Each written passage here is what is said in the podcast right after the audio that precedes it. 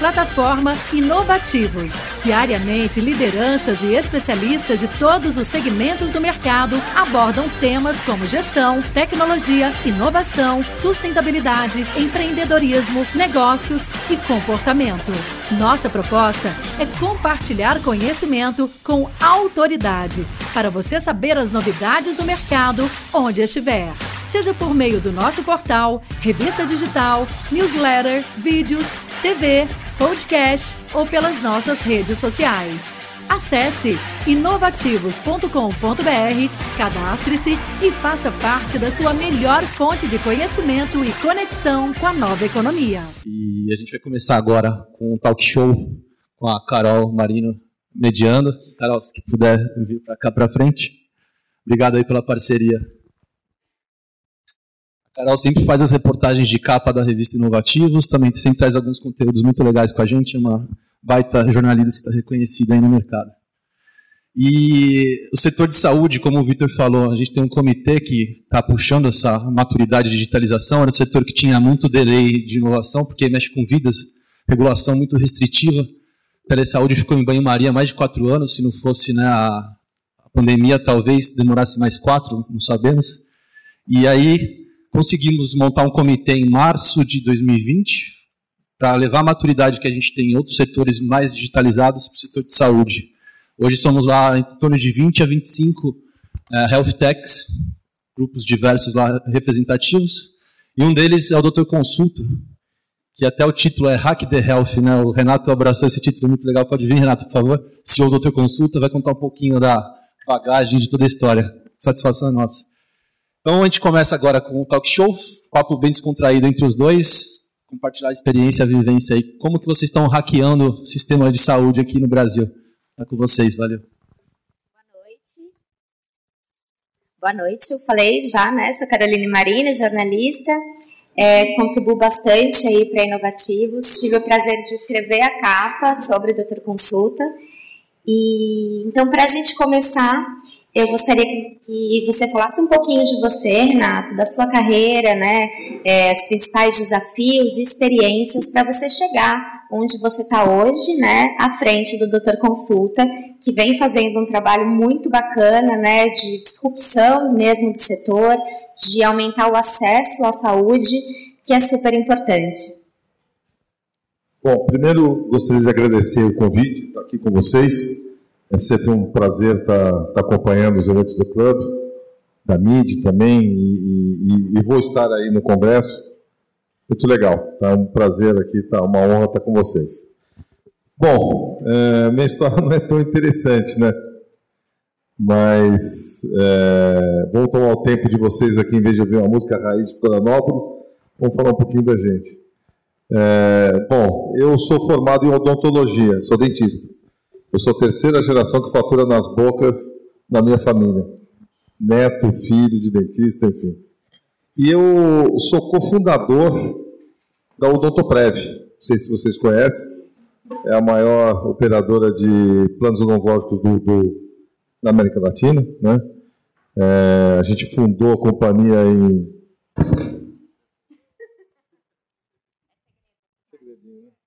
Não, foi em 87. Acho que a maioria aqui não tinha nascido ainda. A gente fundou a companhia em 87. Naquela época não existia fundo de VC, não existia startup, não tinha nada disso. A gente, tudo que a gente fazia, a gente fazia com o suor, da, suor do rosto e com muita, com muito, muito trabalho, né? Nós somos, éramos cinco dentistas, na verdade eu convidei os outros quatro para a gente comprar uma clínica lá. Eu tive que vender meu Fusca 75 meu Fusca 75, em 87, para você ver como é que a coisa era feia, né? E eu morava aqui pertinho, e a clínica ficava para lá da Robert Kennedy, perto de. em Veleiros, é, perto de Parelheiros. Tá? E eu perdi meu Fusca para ir até lá. Então imagina como é que era para ir para lá, né? E a gente fundou a Odontoprev lá nessa época, em 87. Bom, correndo com a história, a companhia cresceu, a gente ganhou liderança de mercado, a gente viveu a implementação da Lei 9656, que regulamentou o setor de saúde. A gente, em 98, 11 anos depois, recebemos um investimento de um fundo private equity, é, junto com o DASA, vi que tem gente aqui da DASA, né? Nós disputamos o mesmo fundo, né, para investir na gente, que ia investir no DASA. Eu sou amigo do fundador, eu sou da época da fundação da DASA, sou amigo do Dr. Caio Auriemo, muito amigo dele. É, e esse fundo entrou, a gente caminhou com esse fundo oito anos, fizemos nosso IPO em 2006, também foi um dos primeiros IPOs da história do Brasil em saúde. Antes do nosso só tinha tido da DASA, a gente fez tudo sempre junto, e o, e o da Medial Saúde. Né? E a gente fez inclusive antes da Mil. Fizemos a IPO em 2006, e em 2009 o Bradesco ficou nosso sócio, em 2014 o Bradesco comprou o controle da Odontoprev, e foi quando eu saí. Eu passei o bastão lá para o pessoal do Bradesco, e aí a gente, eu saí para empreender em outros negócios de saúde. Hoje eu sou empreendedor de várias empresas de saúde, mas a que eu mais me dediquei foi o Doutor Consulta. Né? Logo que eu saí da Odontoprev, eu tive uma, um estágio na Qualicorp, eu sou amigo do Júnior, ajudei ele com alguns projetos lá, enfim. Mas depois o Tomás, que é o fundador da, da do Doutor Consulta, me convidou para entrar como investidor e no conselho do Doutor Consulta. Eu muito, fiquei muito orgulhoso do convite, entrei, entrei no conselho, entrei como investidor e fiquei no conselho alguns anos e, e acabei assumindo como CEO em 2019, novembro de 2019, é, um pouquinho antes de, do Cato entrar, né? O Cato entrou em fevereiro de 2020, nosso CTO aqui, brilhante CTO, e a gente logo encarou uma uma Covid pela frente. Mas, enfim, aí nós assumimos lá o Doutor Consulta com, com uma missão de.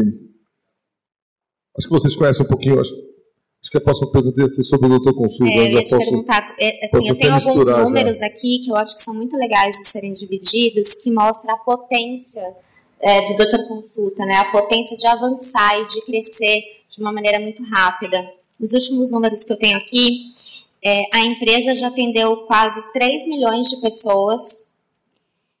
Ela, ela conta com 1.400 médicos cadastrados, todos com opção de atendimento por telemedicina, que foi uma das novidades né, depois da pandemia, e mais de 3 mil serviços entre exames, vacinas, fisioterapia, acupuntura, odontologia e cirurgia de baixa complexidade.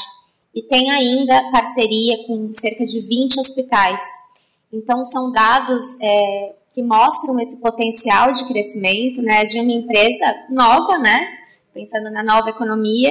Então, eu acho muito legal entender como é que foi esse início, porque eu sei que vocês começaram é, na comunidade, né, dentro da periferia.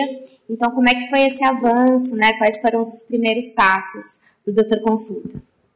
Bom, os louros da telemedicina são do Cato, tá? Eu, quando chegou a pandemia, ele entrou na companhia em fevereiro de 2020. 15 dias depois chegou a pandemia. Eu sentei com ele, me lembro exatamente que eu sentei com ele, com o nosso CEO, e falei: vocês têm uma semana para entregar a telemedicina. Eles entregaram em nove dias corridos. Tinha que ser muito rápido, né? Muito rápido. Mas isso porque, primeiro, temos um time muito competente lá, mas também a gente tem uma equipe, um time de, de tecnologia próprio, né? a gente desenvolve as nossas aplicações, nossos sistemas, aplicativos, enfim, tudo, tudo dentro de casa, né? E a gente já tinha uma plataforma tecnológica robusta, a gente já tinha prontuário, já tinha, enfim, uma série de coisas que de, de, de sistemas para lançar o, uma telemedicina, já tinha um médico com os protocolos clínicos, enfim, por alguns ajustes que nós fizemos e colocar uh, a teleconferência né, nessa, nessa, nessa operação. E aí lançamos em nove dias. Esse foi só um parênteses para mostrar agilidade que a gente faz as coisas e como a gente procura ser inovativo também. Mas é, o Doutor Consulta nasceu de um grande sonho do Tomás, né, de, de um conformismo, inclusive, ele, ele, é de uma família de médicos, né, o pai dele é um médico bastante importante, e de levar acesso, dar acesso às pessoas a uma saúde privada, de qualidade, para encurtar as filas da saúde. Né? Tanto as filas do setor público, também como dos planos de saúde, até porque plano de saúde no Brasil é um artigo de luxo, é quase que um artigo de luxo. Né? Apenas 23% da população brasileira tem acesso. É muito caro, é ineficiente e também não, muitas vezes não chega na expectativa que as pessoas têm sobre uma operação de saúde. Então, esse era o, o grande sonho. Né? E aí, é, o desafio foi levar isso para dentro de uma favela. Então, o doutor Consulta começou dentro da favela de Heliópolis, né? levando médicos do Einstein, do Sírio, médicos muito bem conceituados para atender ali. Né? Obviamente que, Tomás até brinca que é aquela brincadeira da, da bactéria de vulcão. Bactéria de vulcão. Uma bactéria que vive no vulcão vive em qualquer lugar. Né? Mesma coisa, se der certo na favela, vai dar certo em qualquer lugar, porque é um ambiente absolutamente hostil em todos os sentidos. Né? Muito bem, é, esse foi o começo. Né? E, obviamente, que essas coisas. É, quem é fundador aqui de startup, ou já trabalhou em startup, em early stage, sabe que você vai modelando as coisas ao longo da vida da companhia. Né? É, você vai tomando decisões. Então, uma decisão foi sair da favela mas ficar na periferia, ficar na porta da favela e não dentro da favela, porque realmente é muito complicado. Mas, enfim, é, a gente conseguiu escalar o modelo, né? a gente abriu vários centros médicos na, na, na região metropolitana de São Paulo. É, é, então, houveram algumas fases da companhia, uma de, de primeiro do conceito, de colocar de pé o conceito e depois de escalar o conceito, e a gente conseguiu, foi bem sucedido. Né? É, a gente, naquela época, foi rotulado como clínicas populares, né? a gente criou um novo segmento dentro de um setor complexo, que é o setor de saúde. Foi bom, é, porque isso tem um PR importante para nós. Né? É, o brasileiro tem mania de, de rotular as coisas, né? quer dizer, ele olha um troço ali que ele não sabe, é plano de saúde? Não, não é plano de saúde é saúde pública? Não, não é saúde pública. É, isso é uma policlínica? Não, não é uma policlínica. Isso é um cartão? Isso é um, um agendamento de consulta? Não, não é nada disso. Puta, então isso é clínica popular. E ficou sendo clínica popular porque a gente dava acesso, consulta barata, enfim. Mas logo as pessoas começaram a entender que era uma health tech de saúde. Acho que uma das primeiras que recebeu esse, essa designação né, de health tech porque tudo foi possível porque a gente sempre fez tudo muito, a gente sempre desenvolveu tudo em cima de uma plataforma tecnológica, é uma, tecno, uma, uma, uma, uma plataforma bastante robusta, né? obviamente que vai, vai, tendo, vai passando por ajustes e também a gente vai inovando bastante coisa ao longo dos anos. E por fim a gente chegou numa época que a gente escalou, escalou, escalou, é, mas chegou o Covid. Quando chegou o Covid, putz, e agora, hein, meu? É, a gente não deixa de ser um varejo de saúde. Né? As pessoas saem de casa para ir lá no doutor consulta. Depois que nós lançamos a telemedicina, as pessoas começaram também a se consultar online com a gente. Mas a saúde, ela não se completa no atendimento é, virtual. Você tem o toque, você tem a parte humanizada, você tem os exames, né? quer dizer, que você precisa, em algum momento, estar com o médico, né? E, então, hoje a gente é um modelo híbrido, quer dizer, a gente tem uma experiência digital muito bacana, desde a hora que você quer escolher um médico, um centro médico, uma especialidade, você faz tudo online, você consegue agendar online, você consegue pagar online, enfim, então você, e você pode até fazer a, a consulta é, online, né? mas a gente consegue agregar isso também numa experiência física. Né? Você pode ir ao centro médico e você também encontra é, é, vários diferenciais lá, várias aplicações lá. É, e a gente hoje é um ecossistema absolutamente completo, né, em termos de saúde primária e secundária. A gente, isso foi uma coisa que a gente foi aprendendo ao longo da vida, né? É, o paciente, ele precisa, esse paciente, né? Porque, de novo, nós estamos falando da classe, nós, nós, nós nos ajustamos na classe C e depois B. Tá? Hoje é, é BC que a gente está atendendo hoje. Tem A, tem classe A, mas é coisa de 5%. Tem classe D, mas é muito pouco, porque essa pessoa realmente não tem acesso. É muito, tem dinheiro nem para pagar a condução para ir até o centro médico, apesar da gente estar bem espalhado por aí, né? Mas esse cara da classe D, é o sistema público que vai atender ele. Né? Então a gente ficou ali no B e no C. Né? Muito bem. Mas mesmo assim, B e C são pessoas que não têm condições de pagar plano de saúde e querem sair da fila da saúde pública. E a gente precisava entender que a gente precisava entregar um portfólio completo para eles. Então hoje o Doutor Consulta é absolutamente completo. Eu tenho mais de 60 especialidades médicas, é, mais da metade delas estão também no online. A gente faz todos os tipos de exame de imagem, verticalizados, tomografia, ressonância, ultrassom, raio-x. Às vezes as pessoas não sabem disso, mas a gente faz exames que até para atenção secundária são, são complexos, como a tomografia e ressonância, equipamentos nossos, né? raio-x, mamografia, ultrassom, é, colonoscopia, endoscopia, tudo a gente faz. E também todo o portfólio de exames de análises clínicas completo. E aí onde é que está também a essência do nosso negócio? Aí vem a grande essência do negócio do doutor consulta. É colocar o paciente e o médico no centro de todas as decisões. Tudo que a gente faz, a gente faz pensando no paciente, faz pensando no médico. Né? É, até o fato da gente ter um portfólio completo, né? um one-stop shop, onde ele vai lá e encontra tudo. Tem coisa que não, não, não dá margem? Tem. Mas o paciente tem que ter tudo lá. Né? Ele tem que ter todas as especialidades lá. Quando ele vai numa atenção primária, que ele não sabe o que, que ele tem e, e, precisa de um especialista, é lá que ele vai resolver. Ele tem que resolver tudo lá. Né? E, e, outra coisa, é só a gente verticalizando isso que a gente consegue ter um preço mais justo, um preço que cabe no bolso de todo mundo. Né? Então a gente verticalizou tudo isso para que a gente fizesse o esforço de dar esse acesso. A gente teve, já, já passamos por épocas que a gente terceirizava a parte de exames.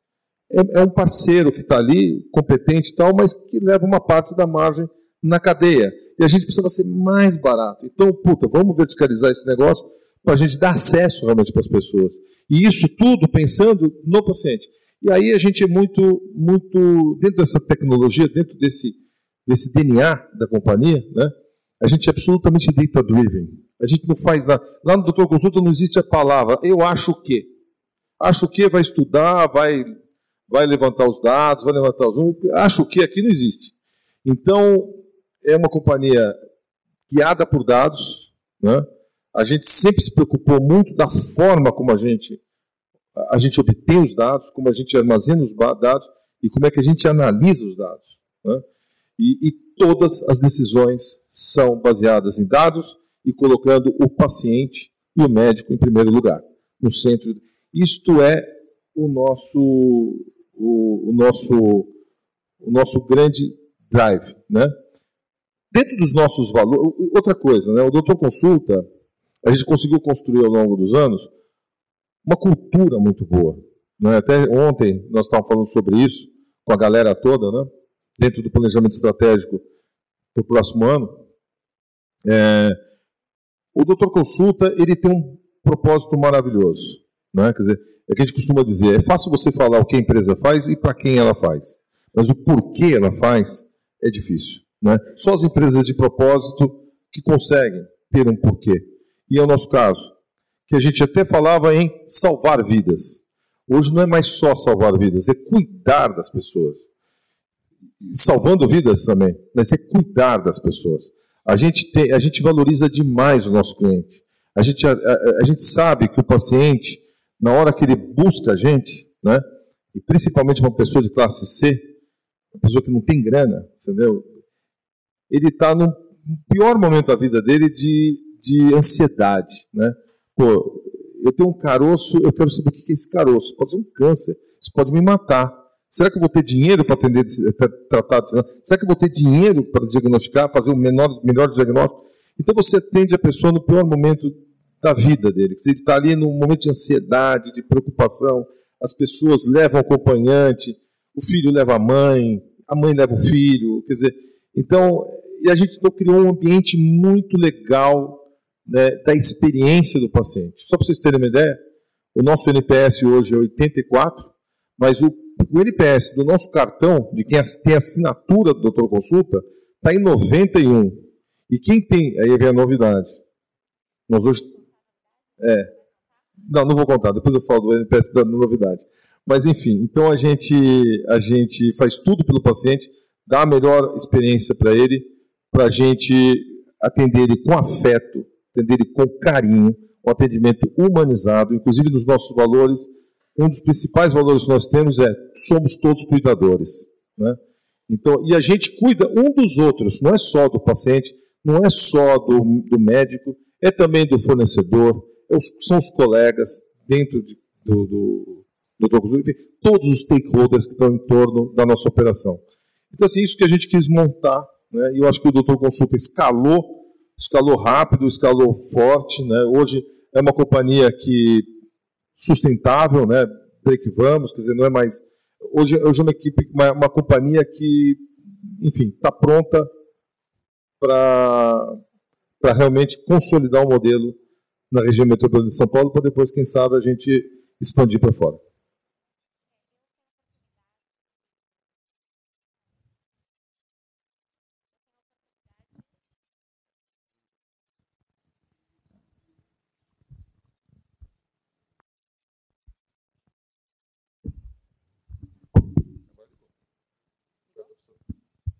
Agora sim.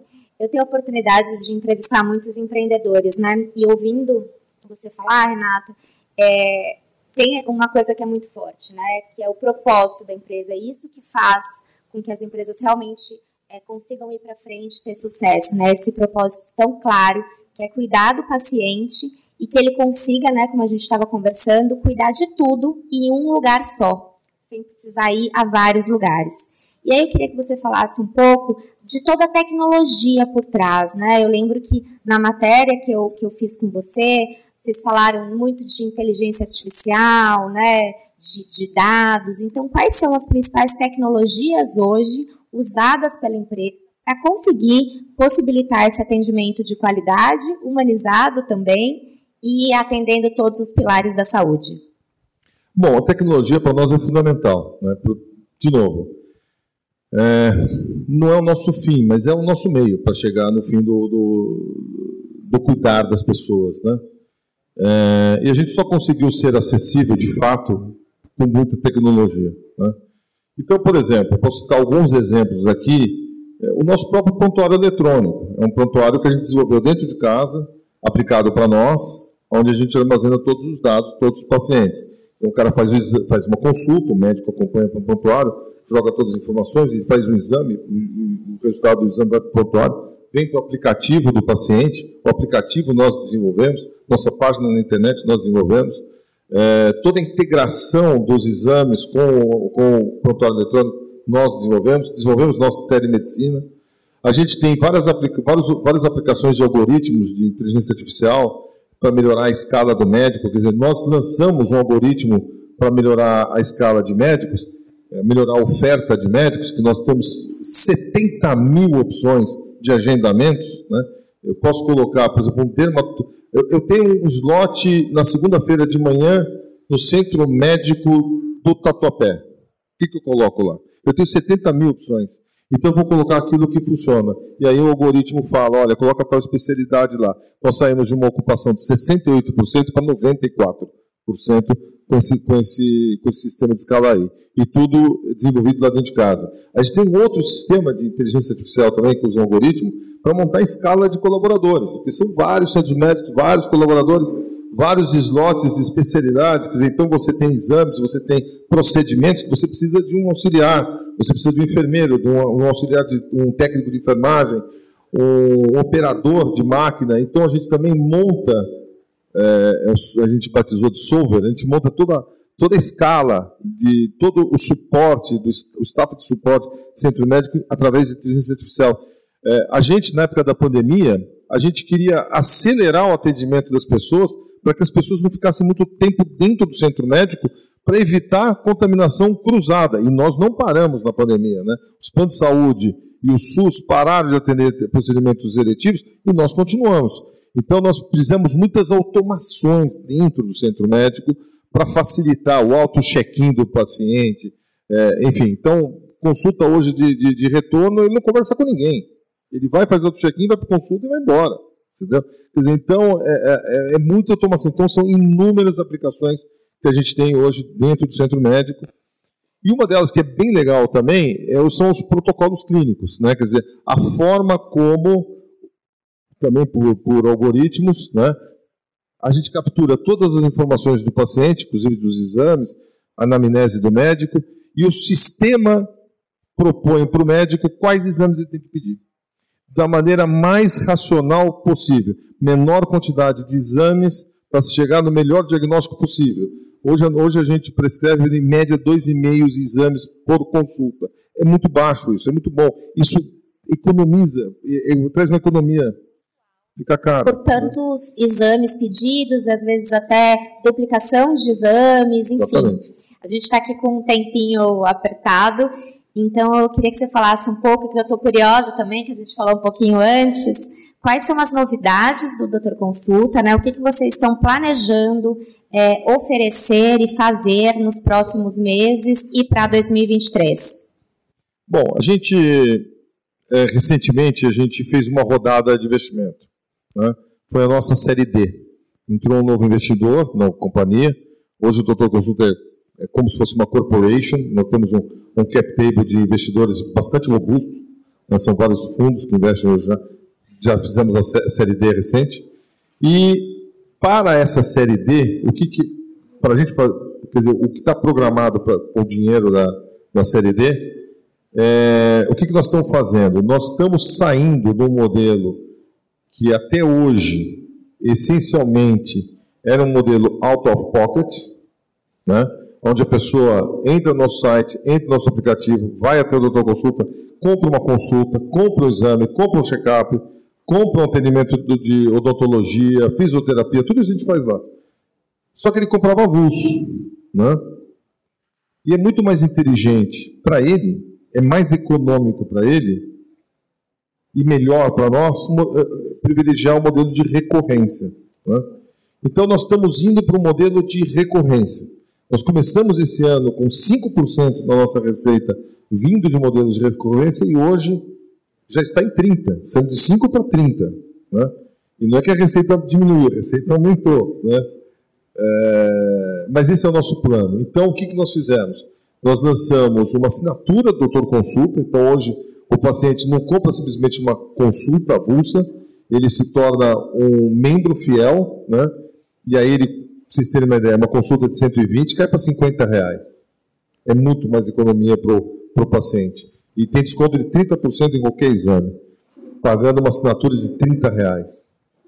Economicamente, puta, conta fecha muito na cabeça do paciente. E mais do que isso, ele se torna fiel. E ele estando fiel, ele entra numa linha de cuidado. Nós, estamos, nós criamos linhas de cuidado.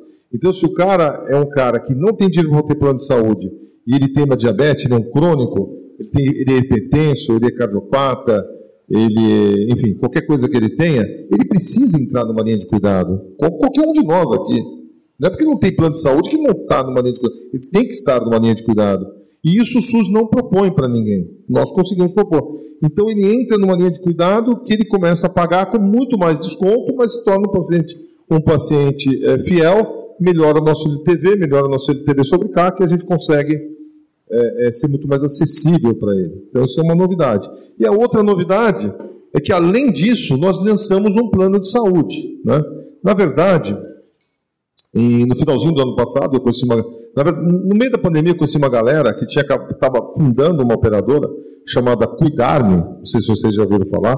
É uma health tech early stage também. E os caras me chamaram para ser investidor na pessoa física tal. Eu falei que tinha conflito, não dava, mas que eu queria lançar um plano de saúde com eles. Isso evoluiu. Nós lançamos um plano de saúde de parceria.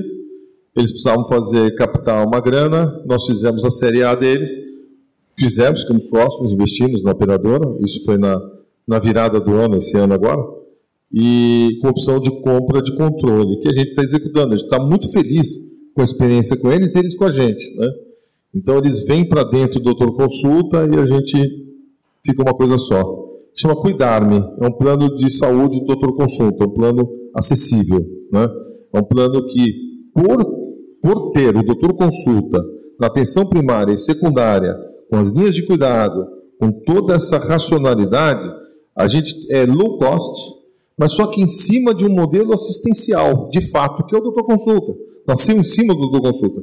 Então, olhando até para o mercado de saúde, a gente a gente está rampando super bem, né?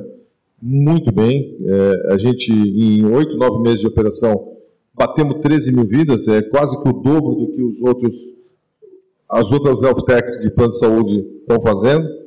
É, e aí o NPS é 94 do pessoal da Cuidado. Está cumprindo bem o que você 94 que eu estava né? falando do NPS, 94. Então assim, é o cara que não pode ter o plano de saúde, ele encontrou uma possibilidade de ter plano de saúde, aonde ele já se tratava. E olha que interessante. Nós estamos vendendo através de corretores, né? Mais de 30% das pessoas que compraram o nosso plano de um corretor que vende seguros já usavam o doutor consulta. Então é o que o cara precisava, é o que ele queria. Então, dentro da nossa, nossa faixa B e C, tem um carinha lá que tem uma grana, que pode ter um plano de saúde, ele pode também ter, estar integrado com a alta complexidade, que é o que nós fizemos. Só que a gente está desenvolvendo agora um monte de ferramentas para levar eficiência, mais eficiência, mas colocando o paciente no centro da decisão. Desenvolvendo linhas de cuidado, vamos desenvolver uma plataforma de linhas de cuidado, nós vamos desenvolver as linhas de cuidados, nós estamos integrando com hospitais, né? A gente hoje já é um, já é um modelo integrado, né? Quer dizer, o médico já tem todas as informações. Nós vamos levar a nossa informação para alta complexidade e quando ele sai da alta complexidade e volta para baixa, ele traz os dados e a gente vai atuar. Então, essa acho que é a grande novidade. Quer dizer, a gente não vai ficar preso ao modelo out of pocket apenas. A gente está indo para um modelo de assinatura, já um movimento que começou na virada do ano, com uma assinatura ou até com o plano de saúde completo. E, e é isso que a gente vai apostar nos próximos anos. Renato, muito obrigada. Eu acho que de, de tudo que a gente falou aqui, fica muito claro é, a importância de olhar o seu cliente, né, de uma forma geral, é, tendo um propósito muito claro. Isso faz com que as empresas consigam crescer, né, e nesse mundo tão competitivo e com tantos players e se manter é, nesse crescimento e oferecendo novidade para os clientes. Muito obrigada. Obrigado aqui pelo convite, né? Meu último recado. É, eu acho que é legal essa história do propósito, né? Você está dentro de, um, de, uma empresa de propósito, está dentro do negócio de propósito, e a saúde é assim, né? É, eu estou mais de 30 anos nesse negócio, né? A gente sabe bem como é que é, mas é muito legal. Quer dizer, e, e, de novo, acho que vocês aqui são uma comunidade que olham para a experiência do consumidor, né? E isso é fundamental. A nossa existência, nós estamos aqui para isso. Estamos aqui para servir as pessoas, né? É, e da melhor maneira possível. Né? Eu vi que aqui na apresentação, a maioria de vocês estão, estão, estão ligados diretamente à área do consumidor, né? da experiência do consumidor. E eu acho que é uma coisa que a gente investe muito, que as empresas de as empresas que hoje estão se destacando nos seus segmentos são as empresas que pensam no consumidor, mas de uma forma realmente completa. Né? E é isso, nós estamos aqui para fazer isso. Então, se nós estamos para um modelo, obviamente que financeiramente vale a pena, mas se nós estamos para um modelo de, por exemplo, de assinatura, é porque a gente também sabe que vale a pena para o paciente, é bom, e ele está acreditando nisso, está rampando rápido.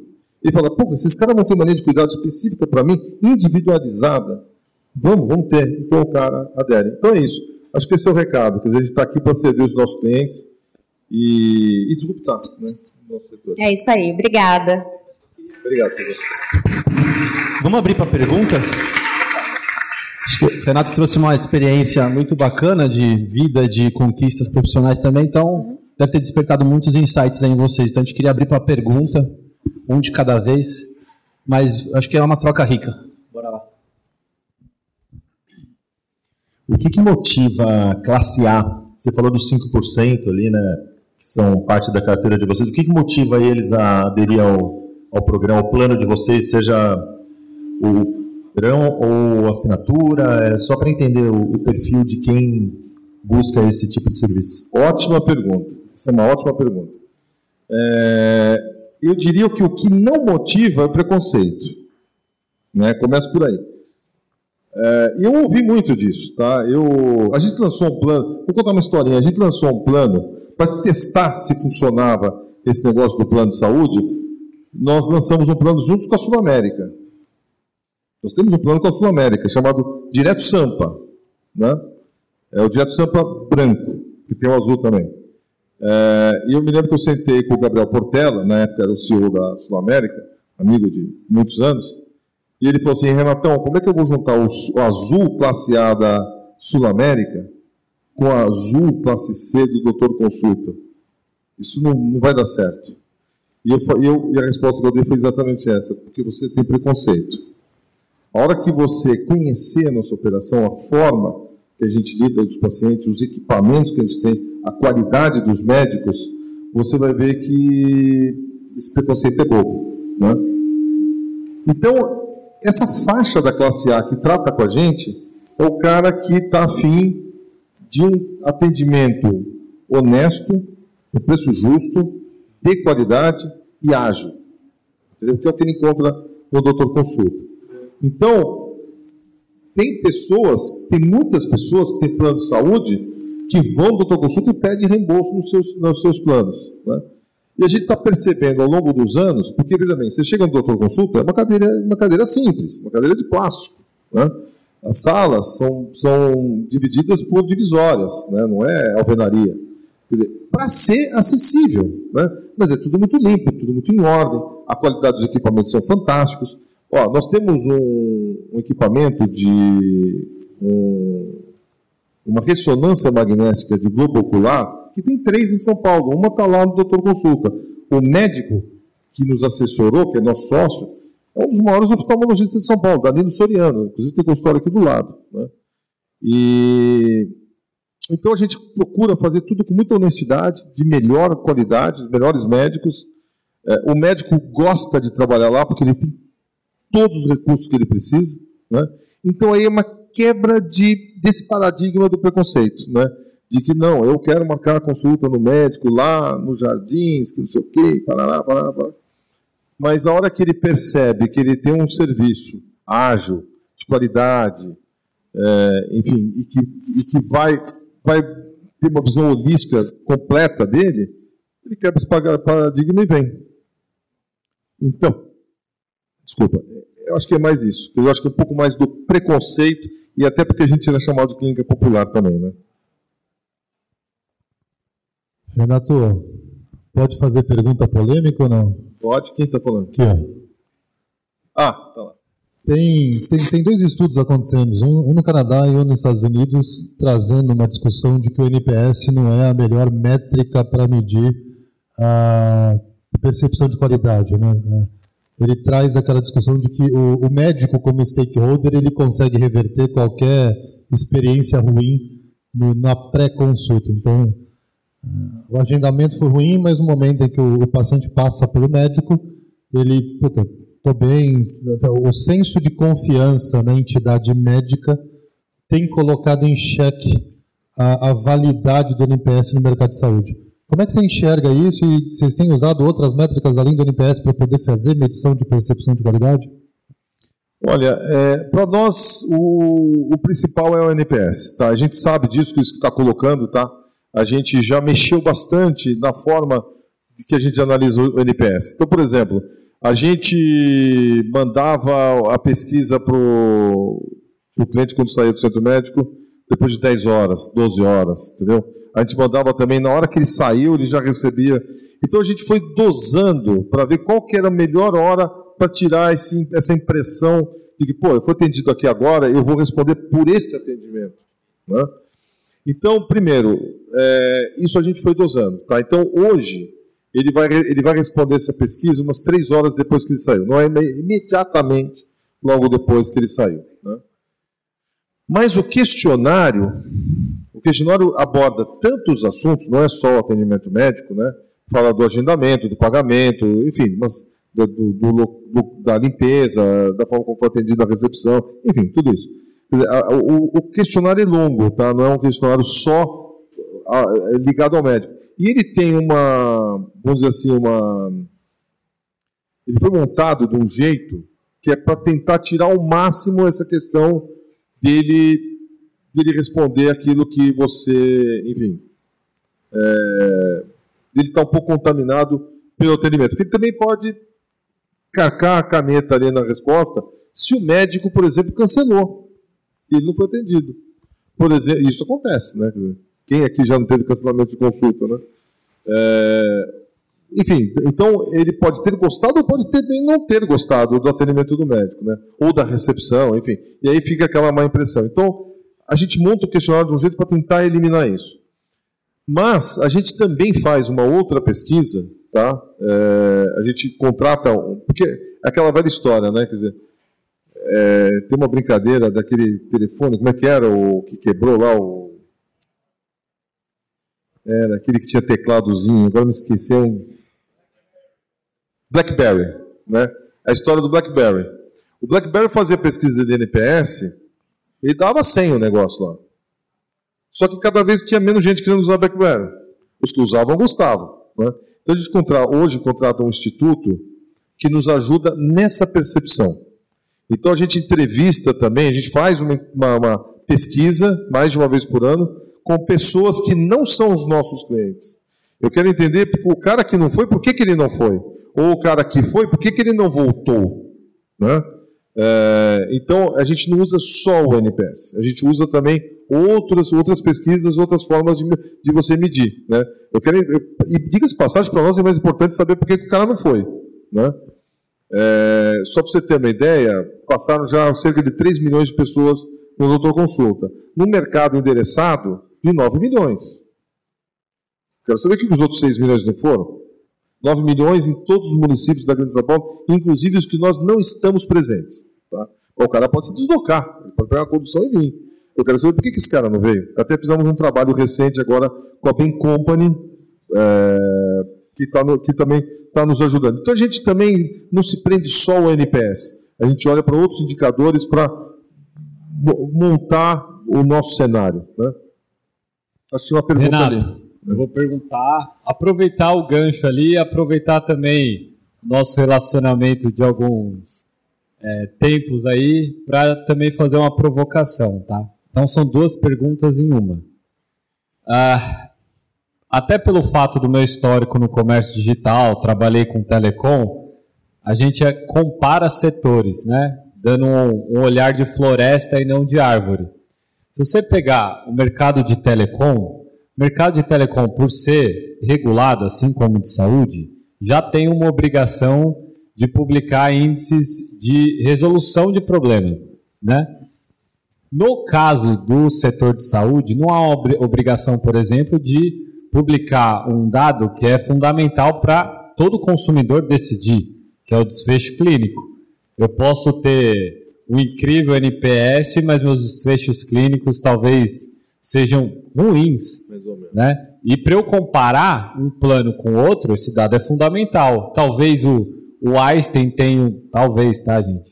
Um indicador menor do que um plano pequeno, que tem um indicador de desfecho clínico muito melhor. Ou seja, os casos que entraram lá, de fato, teve um resultado positivo, a pessoa saiu bem. Então, assim, uh, por que que esses, esses indicadores, se vocês têm esses indicadores internos, né, porque eles são essenciais, e por que que isso, ao seu ver, não é um dado que deveria ser é, obrigatório, até porque é um setor regulado? E a segunda é, provocação é o seguinte: muito do comércio digital, que trabalha justamente com os dados, passa a antecipar cenários. Para quê? Para que não haja o problema, certo? E o mercado todo de saúde, ao meu ver, na maioria dos casos, ele está estruturado para diagnosticar e remediar, ao invés de antecipar e prevenir. Eu não quero que o paciente pise no hospital. Se eu esperar esse paciente pisar no hospital, é custo. Talvez seja mais barato eu antecipar e prevenir. Mas para isso eu vou precisar de muito dado. Ou mais. Eu vou precisar eu ir até o paciente, o paciente vir até mim. E quando a gente olha para as health techs que estão surgindo hoje, elas ainda acabam centradas em diagnosticar e remediar. Deixa o problema chegar para daí eu ver o que eu faço. Então, se você pegar hoje num, num PS, um pronto-socorro público, eu tenho, eu tenho a sensação que pelo menos metade das pessoas que estão lá não precisavam estar tá lá. Ou estavam com sintoma gripal, que poderia ser resolvido com uma telemedicina, um encaminhamento, ou uma situação que resolveria por orientação. E está lá ocupando um espaço físico presencial que outras pessoas com necessidades reais teriam para uma agilidade de atendimento, para o encaminhamento correto para uma emergência. É um pronto-socorro, um, uma emergência, assim. Precisa de um socorro real ali agora. Então, assim, são essas duas questões. Desfecho, publicação e desfecho clínico, que vários outros mercados publicam. E o outro é, o que, que falta para antecipar e prevenir ao invés de diagnosticar e remediar? Vocês têm tempo? hein? O cara de Florianópolis não vai mais cantar aqui hoje. Alô, um pitch de dois minutos, pitch elevator. Aí ferrou agora, hein? Não, ô Vitor, essa tua pergunta é maravilhosa, tá? E eu gostaria de ter umas cinco horas para te responder, porque aí eu vou te passar o racional do nosso plano de saúde. É o Exato. tema do próximo Clube AX, então. Que é exatamente esse. O que, que acontece? Em termos de inovação, já que nós estamos falando de inovação, né? É, nós inovamos na, na remuneração do médico. Nós somos a primeira empresa no Brasil, primeira empresa no Brasil, que paga médico por desfecho clínico na atenção primária e secundária. E não é só no Brasil, o mundo inteiro está tentando ir para este caminho. A ineficiência do setor de saúde não é um luxo do Brasil. O PIB, o PIB americano, americano 17% do PIB americano vai pelo ralo, pela ineficiência do setor de saúde americano. 17% de um PIBão, não um PIBinho que nem o nosso, que aqui é 9%. Em relação ao PIB, eles gastam o dobro. Só que no PIBão. Quer dizer, olha o tamanho da ineficiência do setor. Tá? E isso é no mundo inteiro essa busca da eficiência. E uma delas, uma tese, e que a gente está provando ela que é verdadeira, é você pagar o médico por desfecho clínico. Vocês aqui nas suas empresas devem ter painéis de metas, KPIs, vocês ganham por performance. Né? O bônus no final do ano, o stock option de vocês, vem se vocês tiverem uma boa performance. O médico não quer ser avaliado assim. Ou, ou melhor, o setor não quer ser avaliado assim. É o famoso fee for service. Atendeu, pagou. Ah, resolveu o problema do cara? Não sei. Eu estava lá. Eu estava lá, fiz a consulta e não sei se resolveu. Tá? Não me importa isso. Então, o nosso modelo hoje, a gente inovou isso no final de 2019 que nós começamos, e obviamente que a gente vem é, aperfeiçoando. Não é de ontem isso, é desde 2019. Então, a parte da remuneração do médico é por desfecho clínico. Então a gente olha o que, que melhorou na saúde, do, você bastante caricato aqui, bastante sintético, né? Você olha o que melhorou na saúde do teu paciente, você vai ganhar mais. Entendeu? E a gente já opera assim desde 2019. Então isso está no nosso DNA já. E o médico gosta. O médico no começo torce o nariz, mas depois ele gosta. Ele fala: porra, tem alguém me valorizando.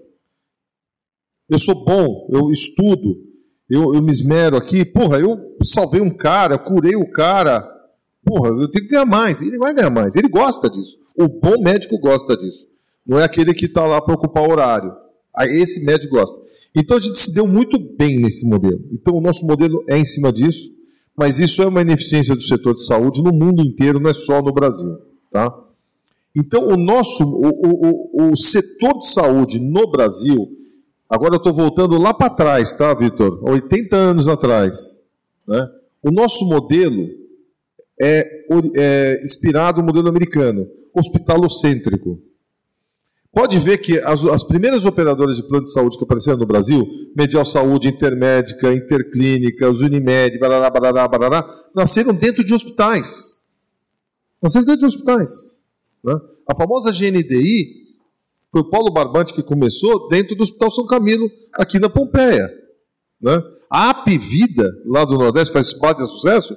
AP é o Hospital Antônio Prudente. Eu sou dessa, eu conheço o seu Cândido, velho Cândido, dessa época. Nasceu dentro do hospital. Então, o, os, a Interclínicas nasceu dentro do Oswaldo Cruz e do Samaritano. E assim as empresas apareceram. Né? Então, esse modelo hospitalocêntrico, ele por natureza, ele usa o plano de saúde para captar paciente para dentro dos seus hospitais. E o plano de saúde passou a ser o melhor modelo de financiamento do mundo da, da saúde. É uma, é uma mutualidade. Todos nós aqui pagamos um plano de saúde, mas são dois ou três ou quatro que no cálculo atorial vão lá e usam o hospital e todo mundo paga. Aí no outro mês é você que usa, depois é o outro, depois é o... É um modelo de financiamento, né? de mutualidade. Então, essa é a deturpação do, do, do modelo. O modelo não é bom por causa disso. Então, ele é idealizado para as pessoas se ajudarem econômico-financeiramente. Quando alguém vai para o hospital, todo mundo paga a conta do cara e divide a conta. Quando eu precisar, os outros vão dividir a minha conta também. Então, o modelo não é de tirar o cara do hospital, é de dar uma solução quando ele vai para o hospital. Né? E a gente está virando, virando esse racional. Então, o nosso modelo nasceu aonde? No hospital? Não, nós nascemos na, na atenção primária e secundária. E aí o que eu falo para a imprensa sempre, né? Nós, nós criamos o primeiro modelo semi-verticalizado que existe no mundo. Por que semi-verticalizado? A gente é verticalizado na atenção primária e secundária. Eu preciso ter hospital? Não, eu não preciso ter hospital. Por que não precisamos ter hospital? Porque eu tenho médico, eu tenho protocolo, eu tenho prontuário, eu sei de tudo que está acontecendo na vida do meu paciente, individualmente, tem a linha de cuidado do cara. Ah, mas o cara precisa ir para o hospital. Ele vai para o hospital. Esse cara precisa ir para o hospital. Ah, teve um acidente na rua, teve um AVC, teve um infarto. Esse vai para o hospital. É um, é um acidente. Muito bem. Mas quando ele vai para o hospital, está tudo empacotado. Nosso modelo é de empacotamento de hospital. Então, se um cara vai fazer uma cirurgia cardíaca, tem preço fixo. Não tem aquele negócio, ah, usou mais gás, usou mais luva, usou mais agulha, ficou um dia a mais, paga mais, conta aberta. Não, a conta fechada. Então ele vai, e esse é o modelo que nós criamos, nosso plano da cuidar é assim. Então agora o Vitor levantou a bola, eu estou falando um pouquinho também por que nós somos mais acessíveis e mais eficientes. Porque o nosso modelo é um modelo, de novo, centrado em quem? Centrado no paciente no médico. Quando a gente fala que é centrado no paciente no médico, não é da boca para fora. A gente pensa em tudo. Entendeu? Quer dizer, até na hora de que o cara, quando ele precisar da alta complexidade. E aí o hospital lá empacotado. Terminou? Manda de volta. Se ele ficar cinco dias ou um mês no hospital, o preço é o mesmo. Está no cálculo autorial que o hospital fez. E a gente acordou. Aí ele volta, aí ele entra de novo no modelo de médicos que estão incentivados pelo desfecho clínico. Então, quando o médico está tá, tá incentivado pelo desfecho clínico, que, que ele incentiva? Ele é o maior formador de opinião da cadeia. O que, que ele incentiva? Botar o paciente na linha de cuidado. Pegar o diabético e falar assim, negão, você vai, aqui está o nutricionista, aqui está a sua coisa, eu vou te fazer o teu exame de glicemia, de colesterol a cada três meses, e se melhorar eu vou ganhar mais. Então eu vou convencer esse cara a entrar na linha de cuidado. Vai ter os enfermeiros, os, os auxiliares enfermeiros que vão ajudar. Mas enfim, esse é o nosso modelo. Então você levantou a bola, é isso aí. Agora, por que que não é regulado assim? Né? Por que, que a, o desfecho não é regulado? Deveria, eu concordo com você. Né? Meu tempo acabou. Mas acho que é. Renato... Mas só rapida, rapidamente, quer dizer, também tem o lado, vamos dizer assim, eu preciso tomar cuidado com o que eu vou falar. Mas você tem o lado também institucional, vamos dizer assim, do setor, né, do médico, que não quer ser regulado. Você entendeu? Agora, a ANS, Agência Nacional de Saúde, ela também, ela regula o setor de planos de saúde, né? Quem regula os médicos é o Conselho Regional de Medicina, a Anvisa regula os ambulatórios, tal. Mas a ANS hoje, ela coloca acreditação. Ela coloca acreditação. Então, você consegue acreditar uma série de coisas. Por exemplo, tem uma acreditação que, que um certificado de acreditação que essa operadora tem, ela consegue esse certificado, o capital regulatório dela pode ser menor. Então ela ganha com isso. Então ela vai lá faz uma acreditação. Para ter acreditação, ela tem que ser boa naquilo. Né? E tem várias acreditações que você pode fazer numa operadora, numa operação de saúde. Entendeu? Então, assim, não é uma coisa que é regulada, mas é um incentivo. Entendeu? Uma outra coisa. Vocês devem ter visto uma matéria que saiu esse mês sobre a Mil. A Mil não é uma operadora que nasceu ontem, né? Pelo amor de Deus. Eu sou amigo do Edson, coitado, ele deve estar rolando no caixão, né? O Edson é uma pessoa fantástica, um dos maiores empreendedores que eu conheci na minha vida, o Edson Bueno, fundador da Mil. Ele engraxava. A gente não tem mais tempo Não mesmo. acabou. Mas a Mil está com 45 planos por intervenção da INS. Por quê? Porque não passou na NIP. NIP é reclamação do usuário. Tem muita reclamação do usuário, a INS vai lá e bloqueia o plano. Está com 45 planos bloqueados, a mil. Quer dizer, então, existe aí até uma, vamos dizer assim, uma intervençãozinha do, do órgão. Renato, muito, muito obrigado por compartilhar um pouco da sua jornada. De fato, a gente poderia ficar mais cinco horas aqui. Carol, obrigado pela maestria e atenção e educação que você conduziu o papo aí também. Culpa do Vitor, ele fez uma pergunta. É. Não, é, o Vitor, a próxima vez, Vitor, deixa a pergunta para depois, para um outro Pergunta painel, palestra, né? É, que rende palestra. Espero que vocês possam permanecer conosco aí até o fim, tá bom? Gente, obrigado. Obrigada, hein? gente. Plataforma Inovativos. Diariamente, lideranças e especialistas de todos os segmentos do mercado abordam temas como gestão, tecnologia, inovação, sustentabilidade, empreendedorismo, negócios e comportamento. Nossa proposta é compartilhar conhecimento com autoridade para você saber as novidades do mercado onde estiver seja por meio do nosso portal, revista digital, newsletter, vídeos, TV, podcast ou pelas nossas redes sociais. Acesse inovativos.com.br, cadastre-se e faça parte da sua melhor fonte de conhecimento e conexão com a nova economia.